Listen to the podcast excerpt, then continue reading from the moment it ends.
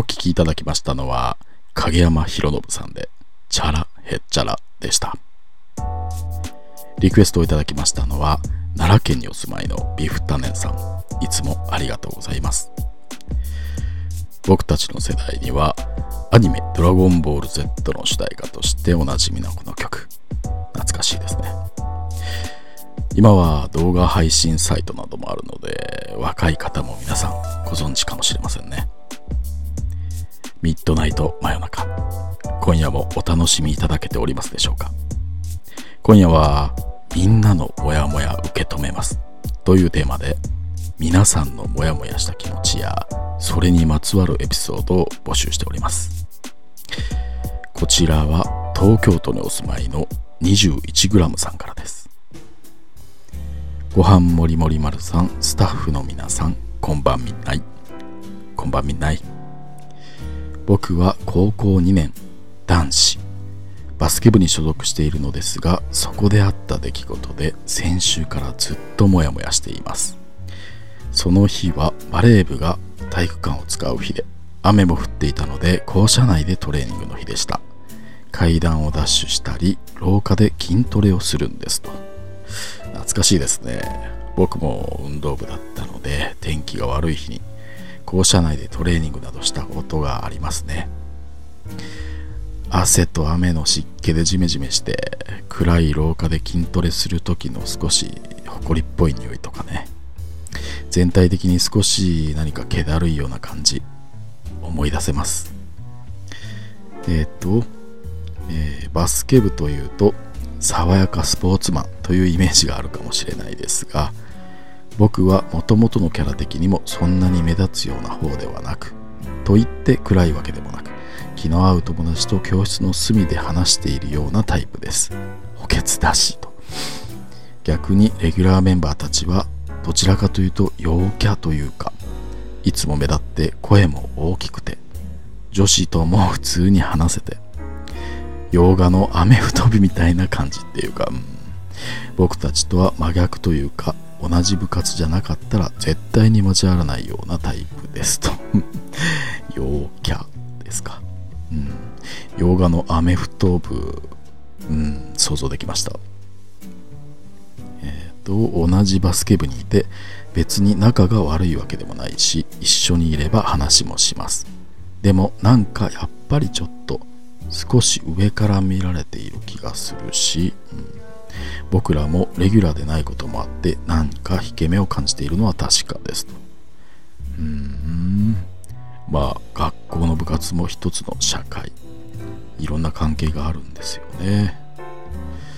でモヤモヤの話ですと、えー、2人1組になってお互いをおんぶしながらのスクワットをしていた時のことです。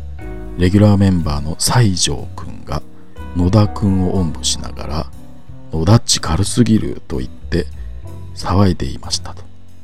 野田くんもポイントガードでレギュラーメンバーなのですが体が小さいので逆に体が大きい西条くんとお互いをからかい合うのはいつものことで僕もそれを見ながら笑っていました、えー、すると西条くんが僕を見て 21g くんとどっちが軽いかなと言ったのです。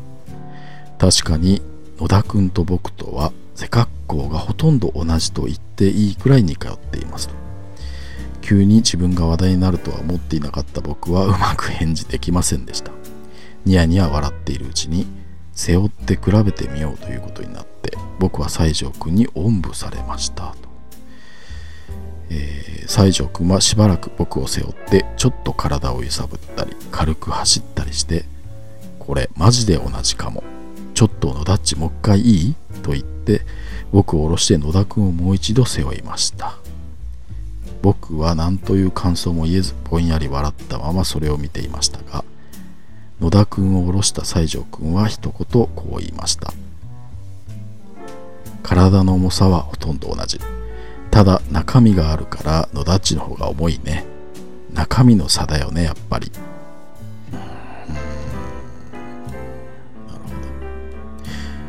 特に僕に向かって言ったわけでもなく野田くんの方に向かって言っていましたし内容も僕を貶めるためというよりはいつものことで野田くんの小ささをからかった後にお互いをフォローするような感じのノリで僕のことはあまり意識されていないようなセリフだったと思います。僕はぼんやり笑ったままでしたがそのセリフがものすごく頭に残っています。中身の差ってなんだよ。頭空っぽってことが言いたかったのか僕だって思っていることはたくさんあるのにそんな憤りの気持ちとでも結局何も言わずにニヤニヤしている自分の不甲斐なさとなんだか悔しいようなとてもモヤモヤした気持ちがあります。この気持ちどうやって解消すればいいかわからずご飯もりもり丸さんに聞いてもらおうとメッセージを送りました。人間の中身に重さなんてあるんですかね？ということです。うんなるほど。まあ 21g さんも自分で書いていらっしゃる通りまあ言った本人には特に 21g さんをわざと傷つけたり悪く言ったりするような意図は、まあ、なかったんでしょうね。でも 21g さんからすればそのことこそが自分が軽んじられているようなそんな気持ちになったんだということでしょうか。うん。人間の中身その重さですか。こんな言い方をすると心外と思われるかもしれないですがまあいいんじゃないでしょうか。軽くって。21g さんの頭や心の中にあるもの。それは 21g さんだけのものですよね。他の人に見えなくても感じられなくっても自分が分かっていれば構わないのではないでしょうか。みんなに分かってもらえなくても自分の中で大事にすることそれが重要だと思います。もちろんそれを共有できる分かってくれる相手と出会うことそれはとっても素敵なことですし幸せなことであると思います。でもまあそういう出会いもこれから起こることです。もしかしたら 21g さんは気づいていなくってもすでにそばにいる可能性もあると思いますよ。高校2年生今はどんどんいろんなものを詰め込んでいっている時期。頭や心は身軽な方が動きやすいですよ。ね僕に言えることはこんなことぐらいでしょうか。21g さんのモヤモヤが解消できたかはわからないですが。でもね 21g さんもう一つだけ僕から伝えられることがあるとすればこれでしょうか。僕もね中学生の頃に考えたことがあるんですよね。人間の感情や考え。まあそうでなくても頭や心の中にあるものやその状態などなどですね。そんなものにも具体的な必要があるのかななんてことをね。そして実際に測ってみようとしたことがあります。その時の話をさせてください。その時に測ってみようと思ったのは眠気でした。夕方部活が終わって家に着いて夕食までの間っていつもものすごく眠くってだいたい床で寝ちゃってたんですよね。その日は必死にその眠気を我慢して体重計に乗りました。でまあいつものようにそのまま寝ちゃってね。夕食の時間くらいには目を覚ますんですがその日は食事もぐっと我慢しました。目がすっきりされてから再度体重計に乗ろうと思いましてね。そこに差があればその差こそが眠気の重さだと考えていました。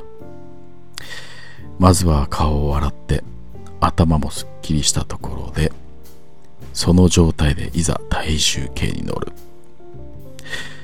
その瞬間でした僕体重計の上に乗ったままものすごいでっかいおならしちゃったんですよねおならってガスですよね。それが空気より重いのか軽いのか、そんなことは僕にはわかりませんが、まあ何かしら重さというものがあるんじゃないかと考えていました。それが体重計に乗った途端、体の外に出ちゃったわけです。もう、さっき眠いまま体重を測った時の僕とは全然違う状態になっちゃったって思ってね。その瞬間、自分のおならの音を聞きながら、眠気の重さについては、心底どうでもよくなっちゃった。そのままジャージと T シャツ着て、その日の夕食だった鶏肉のケチャップ煮で山ほど白米食べて寝ました。21g さん、そんなものですよ。ね。では、ここで一曲お聴きいただきましょう。ザ・イエローモンキーで空の青と本当の気持ち